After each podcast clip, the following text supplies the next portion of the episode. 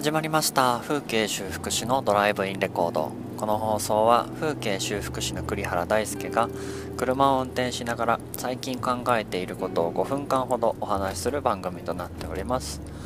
本日は7月1日時刻は夜の7時4分です。さて今日はライフスタイルのインストールというテーマでお話しさせていただきます。とライフスタイルのインストールの前にですね最近ちょっと群馬県で起こっている現象として今今更と僕は思うんですけどあのー、コワーキングスペースや、えー、コワーキングカフェあるいはシェアスペースがとんでもない速さでどんどんどんどん乱立し始めたんですね。で僕が知っているだけでもえーと、今月で4件オープンしてます県内で。で突然始まったんですね。別に4月の段階でもそんな動きはなくて5月になってもそんな噂聞かなくて6月になったら急にボンボン出てき始めたみたいな感じだったんです。で7月になって振り返ってみたら4件できてるなっていう感じだったんですけれどもえっ、ともう言ってしまえば3年前よもっと言っちゃえば5年前もっと前から東京でずっと流行っていた、えーと、業態で一番最初に23年前かな？に群馬県でも1個大きいところができたんですけれどもその時はまあ正直ね全然あの流行らなかったんですよ。コワーキングって何？みたいな。でそもそもなんかそのコワーキングスペースもなんかコーヒー無料じゃなくてお金取りますとか そういう感じだったのであんまりこう浸透しなかったんですね。でもやっぱそのコロナもあって地方で働きな地方に住みながら東京の仕事をリモートでやるっていうスタイルがどんどんどんどん確立されていってそしたらコワーキングスペースの月額利用者がどんどん増えていってまあそういう需要があってからのこっちなのかなと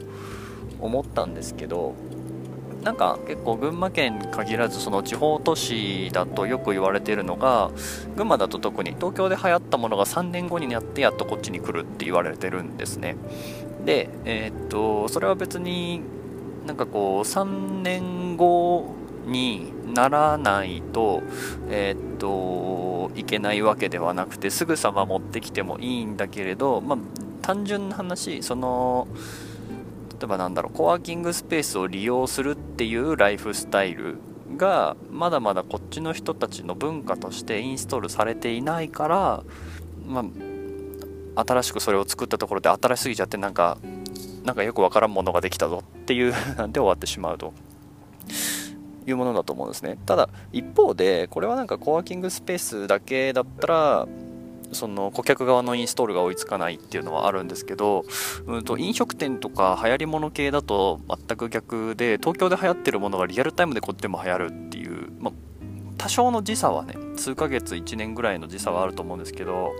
あのー、一昨年去年ぐらいのタピオカのお店だったりだとか今高崎駅の東西口にですねあの新しくチュロスのお店ができたんですけども毎日だ平日だろうが何時だろうが大混雑してるんですよ。毎日行列ができてて隣の隣の店の玄関ぐらいまで常にずっと行列ができてるんですけどもそこいうのを見るとやっぱこう若い人たちの方が実際に体で目に見に行って体を動かして足を動かして見に行って得るっていうよりもそのインターネットでどんどんどんどんいろんな東京のおしゃれな人とかモデルさんだったり芸能人さんだったりとつながっているからなのかまあその情報の、えーと、インストールがすごい早いなと思ってるんですね。でこれってなんかこうその新しいライフスタイルをどんどんこう気兼ねなく群馬県だろうがどこだろうがインストールできるっていうこれはなんか結構若い人特有の強みなのかなとは思うんです。もちろんそれはインストールしたくないものでもインストールしなければならないという暗黙の了解もきっとあったりするんでしょうけれどもでも方でそういったことが行われていないよりはどんどんどんどん早くなった方がいいなと思っています。でこれが何だろう10年後とか僕らみたいなデジタルネイティブ世代が圧倒的に30代40代とかなってくるともっともっとこの新陳代謝が東京と比べて早くなるのかなって思うともっとビジネス的にも東京と地方の、えーと、ライフスタイルのインストールの差が時差がなくなってくるのでうんと東京で流行ってるものがすぐ地方でも流行るみたいな風になってくるといよいよどこで暮らしても同じっていう風になってくるのかなとは思うんですね。うんまあ全然そんな一概には言えないんですけれども、まあ、今のところずっと東京で流行ったものが3年後に群馬に来るんだよってあの親父の世代から ずっと言われていることがこれからどんどんどんどん加速していくんじゃないかなって思ったので今日はそんな話をさせていただきました。はい。ということでですね今日はえー、っとよいしょ。すいません。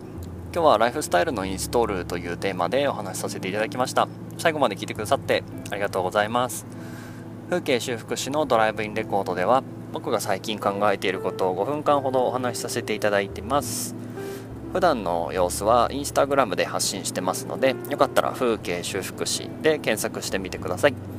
以上風景修復師の栗原大輔でした。ではまた。